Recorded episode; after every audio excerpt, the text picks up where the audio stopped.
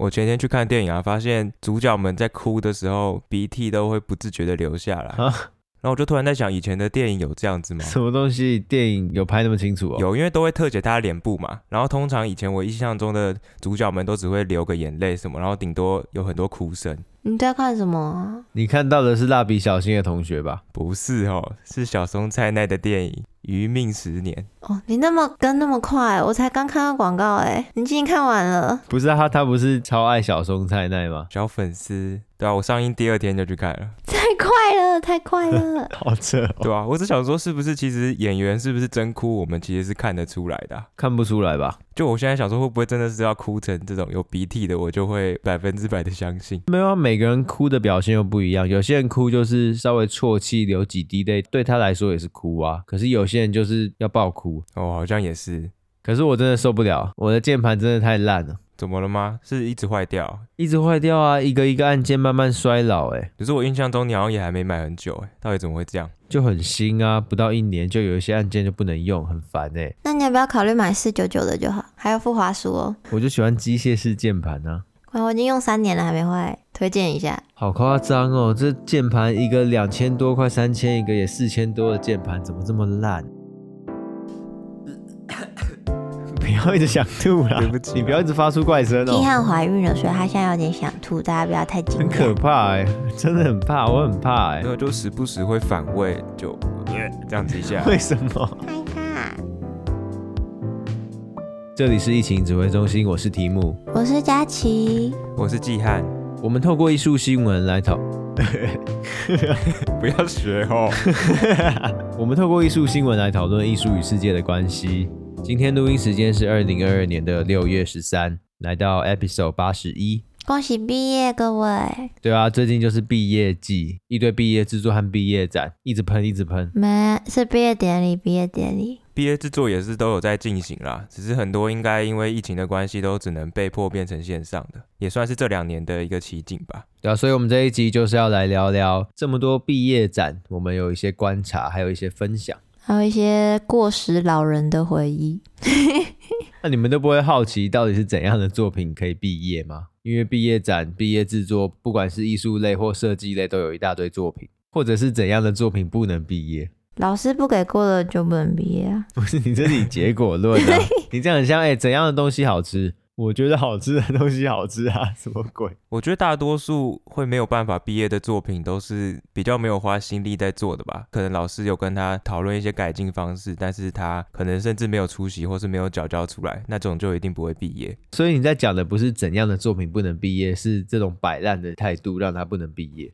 那个那个老师常说的完成度不够高的作品，你说完成度，它的鉴别方式是依照他过去的提案可能会做到什么什么，结果没有吗？因为毕制通常是一整年都在做同一个东西，那老师就一直跟他，其实可以知道你们大概应该要做到什么程度，然而你没有达到。反正我觉得还是要看个案状况啦。只是有一个案例，我觉得还蛮好笑的。二零零九年，一间瑞典艺术设计学院 Konstfack，它就发生了三件很有趣的社会案件。哇，做作品可以做到变成社会案件是怎样？对，而且一件就已经很扯了吧？一年发生三件是怎样？同一个作品吗？没有不同作品，oh, 就是如雨后春笋一般一直冒出来。整个事情呢，有一个开端，就是第一个案件。这个案件的学生呢，叫做 Anna Odell，他在拍摄一部电影叫做《未知》。这部电影就在描述他过去精神状况不好的电影，他把它重新翻拍出来。但是他是康复之后才到艺术学院上课，不太确定他有这个疾病的时候是他就学时还是就学前。可是他这部电影的确是他毕业制作，为了去诠释他过去生病的情况的一部电影。有一场戏 a n n a o d e l 就在瑞典市中心，就斯德哥尔摩啦，一座桥上面，他就开始发疯、脱衣服，甚至还想要自杀。同学就在旁边偷偷记录、偷拍。只是路人应该看到这样会很紧张吧？想说会不会有危险之类的？会帮忙报警吧？路人怕报啊，就直接报警。所以警察到场之后，直接架住 Anna Odell，把他送到当地医院的精神病急诊室啊。可是很恐怖诶，他当天晚上就被系上腰带，强制打药。哈？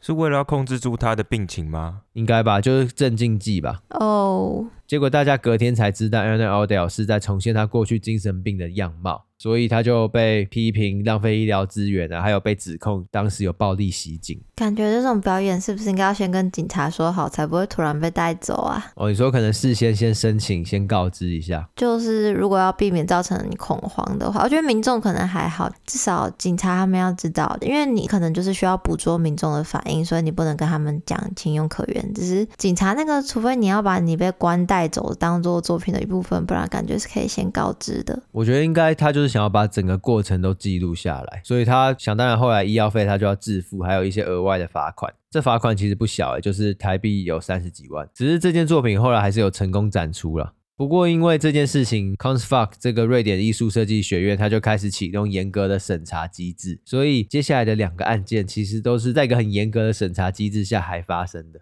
不过我觉得这样也蛮有意思的，就等于是说，Anna Odell 他替学生们开启了一个毕业制作作品其实是没有限制的一扇大门。可是可能会要缴巨额罚金，但我相信那些学生也都是知道有这个风险，他们还是愿意这样去做的。可是接下来我要讲的另外一个案件，就第二个案件，他的作品就没有被成功展出。这件作品呢是另外一个学生，他的作品是一个录像艺术，叫做 Paris Hilton Nothing in This World Remix Sex Tape。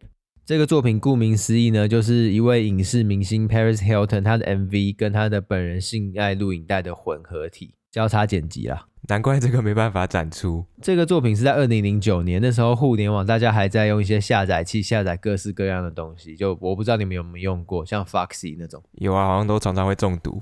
我好像那个时候还不太会用电脑。反正这个学生他就发现 Paris Hilton Nothing in This World 这支 MV 呢，可以和他之前本人流出的性爱录影带完美的剪辑，就剧情看起来会非常合理。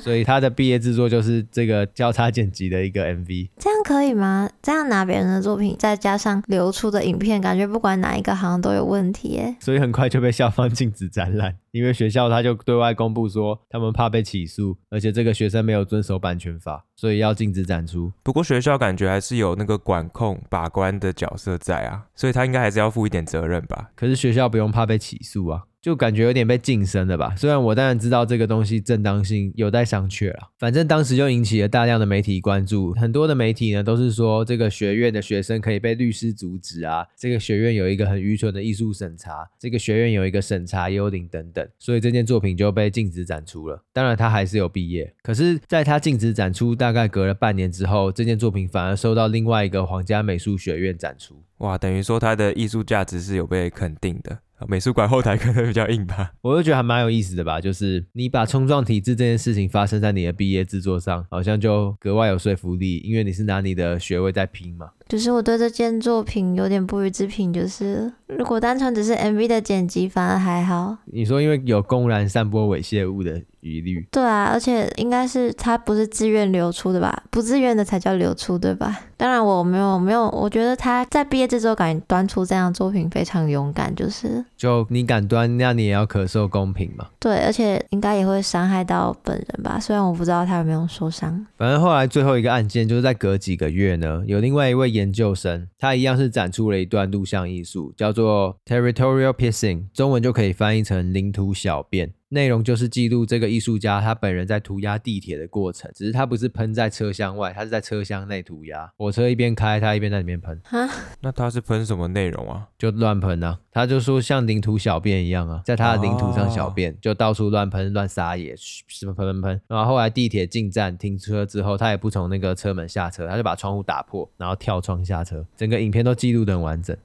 这个影片从头到尾没有一件事是合法，对。对，可是这件作品也没有被禁止展出，甚至也在同年的斯德哥尔摩当代艺术博览会上放映。很好笑是那时候瑞典的文化部部长看到就说：“我不觉得故意破坏是一个艺术。”那个研究生还回应说：“我的目标就是把我的个人经历和涂鸦带到新的媒体和环境，同时不吃传统涂鸦轰炸的能量。”他没有回答，但不是在讨论同一件事情。对呀。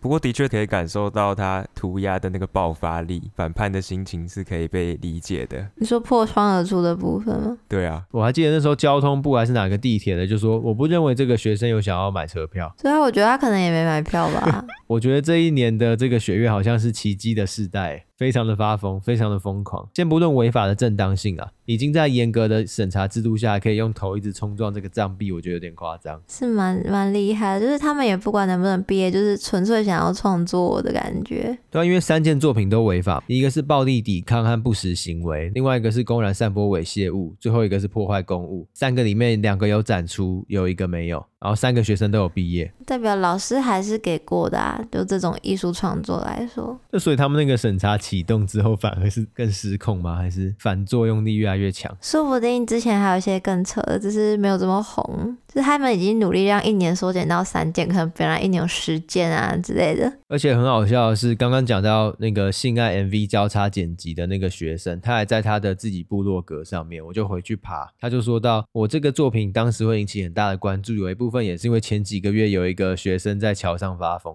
就整个都是串在一起的。就那一阵子，这个学院就一直被大家关注吧，因为有点失控。不过我觉得，当体制出现一堆制度的时候，那些比较叛逆的人，或是想要打破界限的人，他们就会努力去冲撞那个体制。所以，并不是说学校说不行，大家就真的会乖乖听话吧。不过现在这三名学生也都发展的还蛮不错的，就是 Anna Odell，他现在是有名的瑞典导演，也得过蛮多奖的。然后刚刚提到的 MV 剪辑学生，现在也是当代艺术家，都做一些观念的艺术创作。最后火车涂鸦研究生，现在是一个叫做 Nack 的瑞典涂鸦艺术家。他被称为瑞典最恶劣的涂鸦破坏者，贯彻始终。不知道，我每次看到这种有点踩在线上的作品，都会陷入内心的挣扎，就是在道德与艺术的美感之间挣扎。对，如果是类似甘地那种不服从运动，或是为了什么特殊的社会型的目的的那种，我自己比较能接受。但是如果真的是纯粹为了自己的艺术理念去做破坏的行为，我就有一点点那么觉得好像不太好。或者是你觉得可能间接的或直接的有伤害到其他人的权益？对啊。对啊，我觉得也不是今天在教唆犯罪，只是重新在辩证一个艺术学院里面到底它能够给予的认证是什么，还有是要光鲜亮丽的展览宣传吗？还是一些学生个人内化的成果展示？或者更大的一个问题应该是说，一个艺术学院真的能够用一个量化的评分机制来包含这些学生吗？因为很明显，假设今天这个机制是非常僵化的一个评分机制，这三个学生是绝对不会过的。对啊，甚至包含说刚刚第一件作品它没有被展出。那说不定有些学校老师给的标准就是，只要没展出就一律不给通过的话，那这样子学生其实发挥空间就变得很小。对，所以我这次回想到这个案例，我就觉得还蛮有趣的吧。一个艺术学院它真正的价值是什么？还有一个毕业制作它本身的价值是什么？就蛮有意思的。所以我们这次就重新整理了一下国内外，不管是艺术大学的毕业制作，或者是设计学院的一些毕业制作，看看他们有哪些相似之处，或者是有哪些差异。可以跟我们讨论跟学习。对，因为相信大家都知道，台湾多数设计系的毕业展都会选择在新一代设计展。那我自己判断的主要理由，其实就是希望借由展览高流量来让自己的作品被更多人看见。但其实每个学生跟学校在意的层面可能不太一样。学生在乎的可能是作品在大众眼里面是不是有效的，或者说是否能够获得展览的奖项以及企业的青睐，关系到他未来的就业方向。你们之前新一代有去看过吗？嗯，我去过新一代三四次，每次都走不完，超多。我通常在动画那边停比较久。我记得有一些学校的校系是不会去参加新一代的。对，因为其实新一代之前有蛮多争议的，所以有许多学校会自己决定在外面办展览。但是我在想一个问题是说，如果学生跟老师们他把这个毕业展的目的放在的不是如何创作好一件作品，而是更多比重放在如何得奖或是关注在找工作的话，可能这个作品就会产生质变。应该说，它起初诞生的目的就不一定是服务它设计的议题吧。那你们在逛新一代展览的时候，会不会觉得有些学生在介绍作品的时候，好像是真的在跟你推销一个产品一样，而不是说他好像对这个事情很有热忱，然后再跟你讲他怎么做出这件作品的那种感觉？我不确定如何判断一个人有没有热忱啊，因为每个人表达方式可能不太一样。只是我的确有感觉到有一些作品，它可能说服力比较不够。那它背后当然有很多原因，一部分可能是技术操作上的失误，另外一部分可能就是他起初就为了是毕业或者是其他的曝光，并不是真的对于这个议题或对这个设计解决方案有所谓真正的热情。嗯，不过还是要为一些做产品设计的同学说话，他们可能介绍作品的方式就是像在推销产品。一样，你不能说他不是不喜欢创作或干嘛，他可能他们介绍作品的方式就是用那种方式来介绍啊。对啊，或者是他们小组分工，每个人分工的职位不一样吧？哦，那也是有可能。只是因为有时候我会觉得说，他好像对这个议题也不是说非常的熟悉。但当然也是像你们说的，可能是他并不是负责这个职位，或是介绍口条的问题。不过我觉得这些毕业生他们要面临另外一个很大的难关，就是说时间不够的问题。因为他们除了自己的作品要制作以外，还要花蛮多的时间在处理公共展场的布置上。你说的公共展场是指哪些部分？以新一代设计展来说的话，就是每个系所他们都会分配到一个区块嘛，就会有大型的场布，可能就说我是叉叉学校视觉传达系，那个门面对大众来说其实是蛮重要的，它可以更快速的找到这间学校，或是是否够吸睛，可以让观众想要进去看。我以为新一代那个用的很漂亮的面板都是请厂商来弄的，都是大图输出的那种。因为这样子的毕业展就会让我觉得学校好像走在学生前面，抢了学生的舞台。那我就有看到，其实国外的学校大多都是一个学校自己办毕业展，所以比较不会有刚刚提到的竞争关系。学生们努力的内容都会聚焦在自己的作品呈现上面。甚至有些毕业展是直接提供给你一个木栈板而已，有点像艺术自由日那样，大家都是在一个展板上面放自己的作品。可是另外一部分也是因为招生很竞争吧，所以他们这部分的曝光也是很实际的。对，就其实可以知道他们是很多纠葛在一起，在这么大的曝光量之下，他们势必就是要做出这些博取眼球的努力。那样子就会冲击到他们做作品的时间，所以算是一把双面刃吧。我在网络上也有看到一个设计系的前辈，他分享说，他看到学生直接把他最后展出的模型就放在走道上，让热车车把它收走，可能用不到了吧？对，不过说我就在想，所以他们这个展出的目的就真的只是在这个展览过程吗？而且也要看模型是哪种啊，就假设是建筑设计、室内设计类的，好了，它其实它那些三 D 的图啊。影像档案都存着，那立体的模型可能就真的不太需要留，毕竟是蛮占空间的啊，我觉得。所以那篇文章它要表达的是环境浪费吗？还是大家不在乎自己的东西？我觉得比较偏向的是不在乎自己的作品，甚至他可能跟那个作品没有感情，因为他在过程之中没有对他付出或是打磨那些细节。可是我觉得很先入为主，诶，你要怎么透过一些行为来知道他对他有没有热情，或者是有没有在乎他？就假设今天他是超级在乎，可是他家就没地方放，他是不是也只能丢掉？那在一些人的眼里，是不是不在乎？的确是这样。不过其实我觉得这样讨论起来是蛮有趣的。在这样的展览形式下，会不会大家都是看到结果面？会不会其实让大众也只在关注这些结果？可是以设计和艺术来说，观众的确只需要观看的是艺术家或设计师端出来的结果，因为这些才是最终的判准。今天展示出任何的过程，或者是其他的手稿，都只是在旁边做一些记录辅助用，终究就不是艺术本体。举个例子来说好了，我们不会期待在苹果发表会里面看到太多的制作过程，我们反而会期待新的产品它有哪些迭代的更新，哪些新的功能，这才是观众还有整个社群真正在乎的内容。不过苹果发表会如果是他们在台上先给我看最终成果，那如果之后有文章啊，或是其他那种苹果回顾展的话，我就会比较想要知道他们是怎么一步一步把这个东西建构出来的。就是他们可能要分开了，就是不要同时，因为有些人会。没有耐心看那些过程，应该说他们服务的对象跟目的就不一样吧。假设今天一个设计系或者以新一代来说，他需要的最主要目的，第一个是要毕业，第二个是他可能有一些产学合作曝光的机会的话，好像的确不需要让他们看到那么多过程物。那可是假设今天是一个学术研讨性质，或者是会有很多技术宅或技术控会去的地方，那在一些过程的展示上，可能大家会比较有趣。的确是这样，但是我会觉得比较可惜的一点是，我在国内比较少看到大众有任何机会去看到设计系学生他们在设计的背后所做的那些努力，就比较没有个平台可以看到。应该说，在国内你连一个比较完整的成果展示。或者是对于大众去参与成果展示的意愿都已经相对低的情况，很难会再有一个过程展示吧？除非是大师的回顾展，例如安藤忠雄，他可能一些手稿，或者是大家比较习惯的一些主流娱乐，他们一些人的手稿，这些才会去吧。可是，在这个层面上，那些又不是过程，那些只是一种周边的记录，都是粉丝性质的。对，我会这么说，是因为我在国外看到蛮多设计学院，他们都特别注重这些过程，甚至说在毕业展之前会先办一个 work in progress，就是创作过程展。里头展出的就会是包含说他怎么想到这件作品，或是他曾经做过什么材质实验，也会展出作品的草模。对，那国外他们会这样办，我相信一定也是有不少人会去看，那就会是刚刚题目讲到的是一个大环境，大家有没有意愿这件事情。只是我自己在想，就是如果学生可以在毕业展之前还有这个一次跟大众对话的机会，我自己觉得是蛮好的。可是这样会不会又增加更多学生的不满？他们就觉得说，原本有成果展已经很累了，现在竟然又多一个过程展，而且这个过程展可能也没有得到大众的关注，反而是更多系上的刁难，还有学院制度下的产物，好像不一定会真的比较好。这样讨论起来有点悲观，就是的确大家时间都不够，也不太可能去搞这些。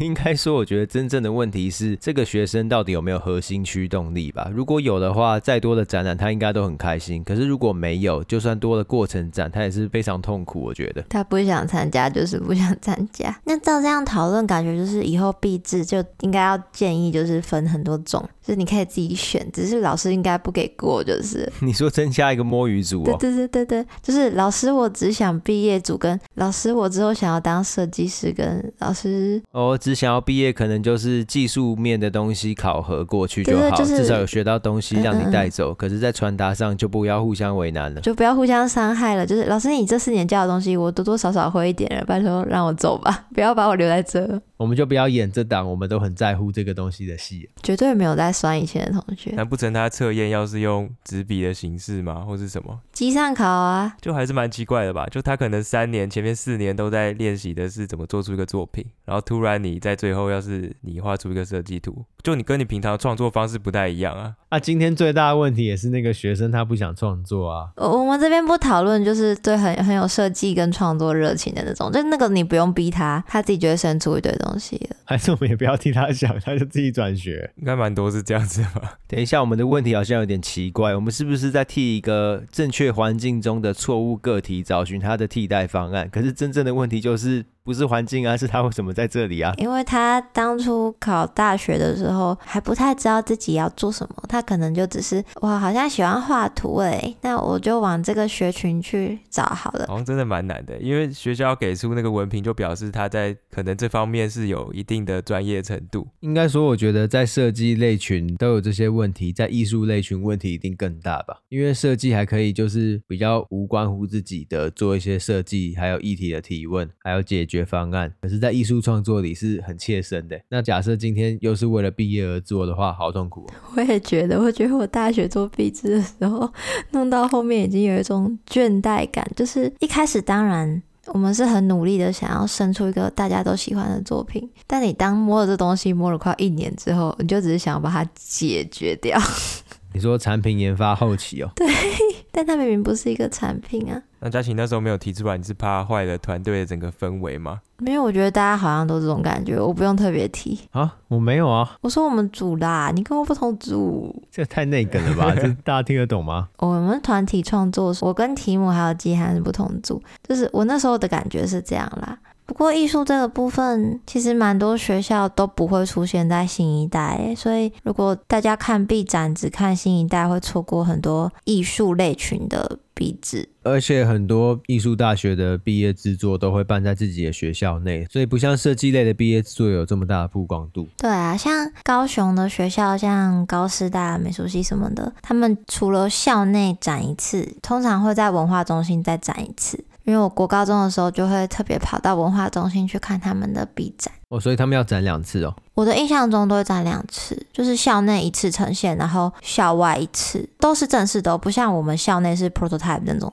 就是都会有茶会那种，有茶会的就是正式的，是不是？对，我简单的分类，我觉得还蛮辛苦的，因为像我们就只展一次，是在松岩，也有学校的科系是只办在校内，像我们的隔壁好朋友美术系，我记得他们就只有在校内，那他们有几届会跑去学校附近的很特别的空间办，我觉得那也蛮酷的。不过像是国外的学校也都是像这样子吗？国外的学校以英美制来说，他们有比较多是大学、硕士分别的学院，其实就跟台湾差不多，就是会大家一起办毕业展览或者毕业呈现。只是他们比较多就是在校内而已，会办在校内而已的科系，通常都是很老牌的系所。他们有把握，就是我们办在学校内，那些业界的人也会特别来看我们的作品。他们有一部分是会有这样的信心在的，所以就是只办在校内。如果是文凭制度的学校，他们很多就是自己解决毕业作品，有点像我们单飞的同学们，不用大家一起展。我自己找地方展，我自己找地方给老师看，过了，OK，就这样。如果大家有兴趣的话，因为这几年疫情的关系，所以很多学校都有把展览线上化，就是他们除了在学校会展览啊，也有把所有的作品数位化，所以你打关键字，你就会看到国内外各大学校必展的作品，我觉得还蛮方便的。那佳琪，你观察国内外毕业制作，他们在艺术作品上有很多的差异吗？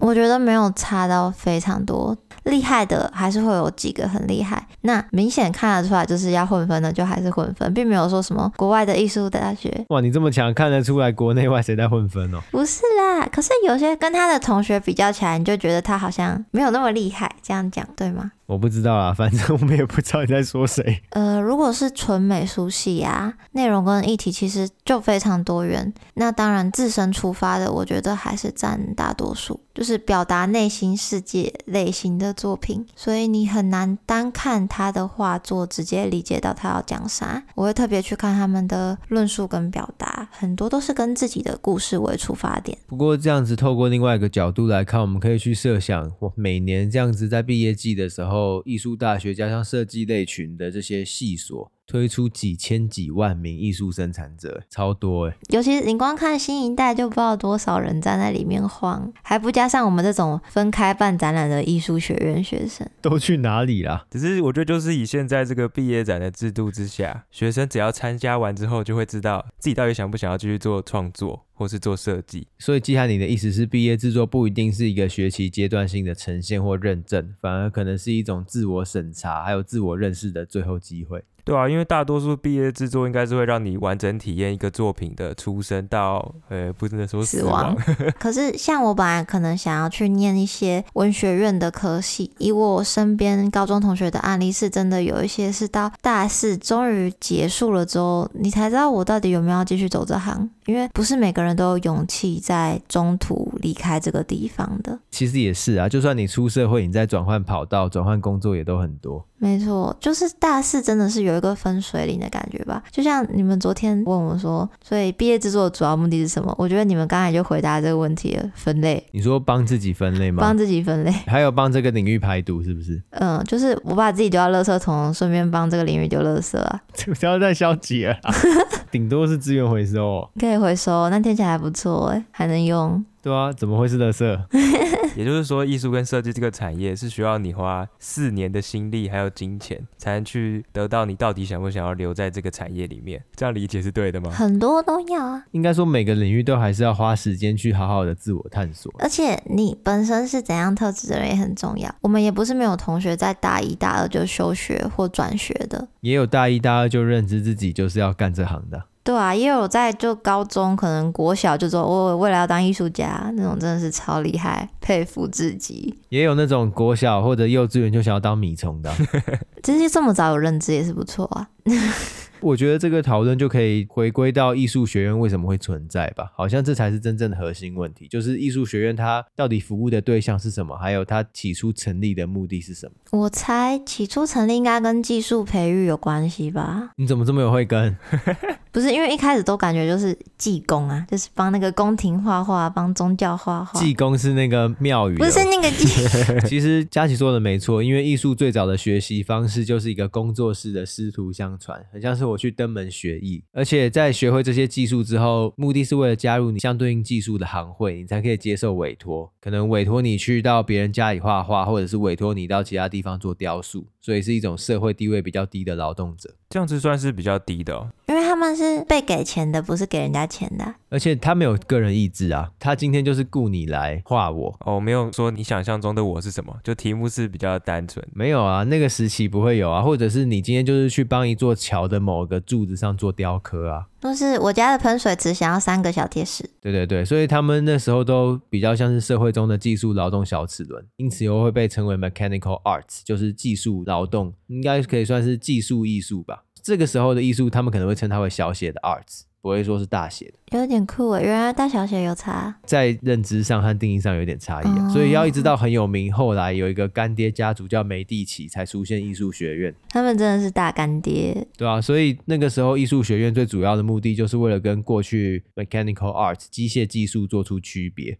因此，他们就称艺术学院出来的技术叫做自由技术，英文叫做 liberal arts。季汉，假设你活在当时，你会有什么感觉？我如果是当时的技工，我可能会真的想要踏出去看看吧，就是自由到底是怎么样子。没有哦，我觉得如果我是当时的技工，可能就会觉得说那些感觉在读书的是在嚣张什么，感觉就会吵架。对啊，拽屁啊！而且那时候艺术家就开始跟王公贵族靠拢，同时君主专制开始风潮起来了，所以非常多的官方艺术学院开始盖，开始盖。短短从梅蒂奇家族开始哦。两百年就增加了一百多所艺术学院在欧洲，他们增值很快。对啊，只是产出这么多学生，他们社会上有这么大的需求吗？其实需求还蛮大的，就是皇室都会很需要啊，王公贵族也都很需要。屋子里面很大，所以很多地方可以挂画，是不是？对，而且他们虽然学院多，可是他们招生的学生并没有很多，是非常精英制的。每个学校都少少人这样。对，而且很难考进来。有一些考试是你要带着你的东西到那边就考七十二小时。我想说是什么生存大挑战？可能跟那个科举一样吧，就是入围之后就不能再出来了。对啊，所以比较经典的例子就是法兰西国王，他那时候就设立了皇室画家这个职称。所以我们刚刚不是讲说，有些人会觉得说，哎，这些 liberal arts 的是在屌什么？他事实上就是真的比较拽，因为这些有特权的皇室画家跟行会的画家就开始有一些嫌隙。哈哈，果然还是吵架了吧？对啊，因为刚刚讲到的行会呢，他们在法国的法律是，你在毕业的时候，你的徒弟必须要交一个毕业制作给师傅看，师傅才会给你一个执照，而且这个执照还要经过巴黎法院认证。可是皇室画家不用，也不用缴税，也不用这些规定，所以就很不爽。为啥？因为他皇室啊，而且他的毕业制作说不定就是透过通过那个考试，就等于是一个能力的验证啦。对，所以有点像是现在的一些技师执照吧，可以这样理解。我觉得什么甲级、乙级这些，所以其实毕业制作的概念是从这个时候就开始了喔。对啊，而且我觉得很像啊，好几百年了，到现在我觉得概念还是蛮像的。你要把一个作品给师傅看，然后给你毕业证书，除非你可以当皇室画家。法国现在应该已经没有皇室画家这种东西了吧？当然没有啊，因为法国大革命很多东西都被拔掉了，他们就把这些皇室达官贵人勾结的体制拔掉，就把过去的学院组织架构还有教育方法这些留下来。所以现在非常多的艺术教育还有展览，甚至是艺术评论，都是从这个时期的基础发展过来的，还蛮神奇的吧？就是我们现在的艺术学院很大一部分都还是十八世纪末的产物，没什么长进，是不是？一定有长进，可是。经典的结构其实很类似吧？那没关系的，学校都是这样的。对啊，就即使现在艺术大学，它不会还像过去一样追求这些高大上的美，可是艺术家的身份地位跟艺术学院还是有着密不可分的关系。我身为北艺的学生，有这种感觉。可能不光是技术的培育吧，我觉得你在这个圈子里面，可能认识比较多人，或者是跟其他老师有一些互动。好像在艺术的社会里面还蛮重要的。你会被其他学校讨厌，他们说北艺的都把资源给自己人撒回。你说靠北艺术上面？对。反正我觉得从这个脉络，我们就可以发现两件事情啊。就第一件事情是，目前看下来，艺术学院还是艺术家身份不可以或缺的存在，会比较容易啦。必须老实说，就是跟你完全半路出家比起来，因为它还是很确实的提供了养成教育跟教学环境，还有相对应的资源。而且从漫长的艺术培育历史中，就已经存在一个缴交作品才可以毕业的游戏规则。所以大家好像也不用太难过啦，就是都是这样，大家都是苦过来的，用一种存在即合理的谬论，不然要怎么毕业？第二件事情我觉得就很有趣了，就是前面提到毕业规则，过去是行会为了让你可以工作，所以你需要一个工作的执照。可是很显然，在现在的艺术领域中，艺术家不需要执照吧？就又不是街头艺人。没错，他们也是因为需要摆摊啦。对，所以艺术创作本身不用任何外物，你想要创作就可以创作。在这个前提下，毕业制作的目的很显然就不是为了艺术，而是为了毕业和得到学位。所以我们就可以很认知的很清楚说，毕业制作它是为了社会机制运作用的，不是为了艺术世界运作用的。当然，如果你把那个比例掌握的很好，这两个是可以同时达成的啦。但大部分呢，应该都是 for 毕业。它的必要性是为了社会机制运作。我刚原本想要反驳你是说，你要有这个文凭，你可能在外面展览的机会比较多，只是那其实终究还是在服务社会层面的。或是他根本就是非本科，他可能是工程师，然后都突然我不想当工程师了，啾啾，然后就开始做创作，然后就变超屌。他才不管他什么学校毕业的嘞。应该说，除非我们现在要认证说工作的执照，它已经直变成另外一个我们不知道、难以形容的产物，要不然过去毕业制作是为了拿到执照，现在毕业制作就是为了拿到毕业证书，它其实都是一样。可是毕业证书跟工作执照，显然它的法律效力是不同的。毕业证书没有法律诶、欸，有吗？你不用毕业证书，你才可以做艺术创作，才可以拿去混口饭吃啊。尤其是艺术相关科系。可是假设今天全体的毕业生也都很有热情在毕业制作上，我觉得国内的毕业展排场也真的太巨大了，就是各式各样的周边啊，还有大量的宣传文案企划，我觉得有点太过头了，好像都在试图证明一件事情，就是艺术和设计都需要依靠一定的资本堆叠才可以产出相对应的成果。可是我觉得不全然是这样吧？这是这是你两年前得到的教训？没有，这是我长期的观察。就是他在服务的对象到底是谁？好像这就是最根本的问题。艺术在服务的对象是谁？毕业制作在服务的对象是谁？这些排场在服务的对象是谁？当他们都不是同一个对象的时候，可是好像又要说服大众说我们在服务的是同一件事情，显得就格外讽刺。就是本来的心力都已经不够了，然后还要再分出去，很多东西我没办法照着理想中的方法去执行。而且我觉得比较恐怖的不一定是很表象的，请学生去制造排场等等，而是一种很潜移默化根植在老师的心里面，就是他们会在评图的时候，或者是每次的评鉴都加上另外一个检视的角度，是今天这个东西端出去给别人看的时候，宣传效果好不好？会不会丢脸？这就很恐怖啊，对啊，很奇怪啊。这样的确有时候会抹灭一些本来学生可能很有趣或很有实验性的想法。好比说前面题目提到那三个都有违法的创作，如果他在提案的时候就这样，绝对完蛋。对啊，就会完蛋。只是那这样子是不是我们今天就没办法收到那三件作品的感动？所以都只能当现行犯，不能当预谋犯啊。这三个如果是预谋犯都被抓了。对啊，不过我觉得如果对于那些其实可能未来没有想走这块的人，他们在制作这些作品的时候，我觉得还是可以试图从里面找到一些可以有收获的东西。不要把所有的事情都觉得很悲观，然后过得特别痛苦。我就不要只有想做跟不想做，在不想做里面还是可以找到一点点好像有兴趣的东西。对啊，甚至有些东西其实在你未来的工作也是会有帮助的。我是这样觉得，也是用不到。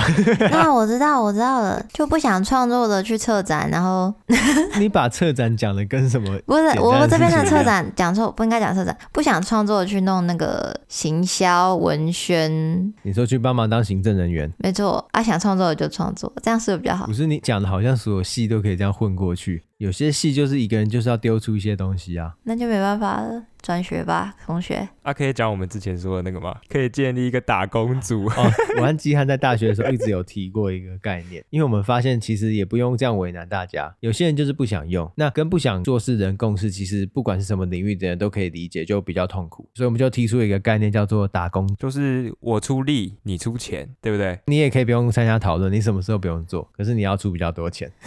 那这样可不可以？我觉得这某种程度上也算是各司其职吧。各司其职。我觉得可能真的是皆大欢喜哎，认真。你说他读四年，他毕业之后的工作是赚钱吗？屁啦！他读四年，每天都在打工。不是，他可能已经去他喜欢的领域做实习的工作，然后有些钱。那他是不是等于他提前开始进入职场了？太理想了吧？哦，要怪就只能怪他当初入错戏，现在有个拖油瓶让他一直付钱，这样。这样会听起来很坏吗？要不然他也很痛苦嘛。这样相对上好像比较不痛苦。如果他就是真的不想用的话，对啊，因为他说不定打工内容真的是他喜欢的，那他等于是提前在做他喜欢的事情，一定是相对轻松的吧？那会不会他去打工的地方，他也是打工族？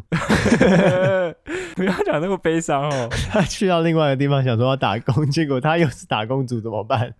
那就再兼第三份工啊。好啊，今天后来当然是有点半开玩笑的。我觉得还是期许所有的应届毕业生毕业快乐。那基汉会不会觉得这种祝福很没有意义？不会耶，因为我们是在经过这么多讨论之下，然后我们是真心给出对毕业生的祝福。而且我觉得也是辛苦了啦，可以好好休息一下。对啊，尤其现在疫情，其实工作好像也是有点难找。好沉重。那也不用太焦虑啦，就是可以给自己放假的时间，这样。或者是期许大家有一天都可以成为皇室画家。你说一个现在不存在的东西，然后你希望大家可以成为那个吗？没有找到一些金主，可能就变皇室画家了。那为什么不要直接当米虫啊？那还是有创作的热忱啊。他可以当会创作的米虫啊。那就不是米虫啦，米虫就是只会吃米的虫啊。他说不定他吃的米，他在排列出麦田圈之类的啊。好，没关系啊，说不定就这样一直聊，一直聊，然后都不要结束啊。对不起，那如果你喜欢我们的节目的话，可以 好，听众回馈时间啊。好，有一个听众他有在 Instagram 分享，他说不是人人能进艺术金字塔，但在疫情指挥中心却闻到艺术乌托邦的味道，艺术人赶紧跟上。其实看到这种留言还蛮感动的，因为他在他线动里面分享，对不对？谢谢你喜欢我们的节目。所以在他眼中，我们已经是艺术领域的一个理想状态了吗？没有吧，应该就是开开心心，大家听节目开开心心啊，就带你入门，这样简单的知道艺术界现在发生什么事。好，如果你是毕业生的话，也可以在 Apple Podcast 留下一些你的不满，或是你觉得很好的地方，我们没讲到，也都可以跟我们分享。或是你是高中生，然后正要踏入艺术圈、艺术大学，有问题也可以来问我们，没有关系。虽然我们也毕业一阵子了，我们就下周三再见，大家拜拜，拜拜，拜拜。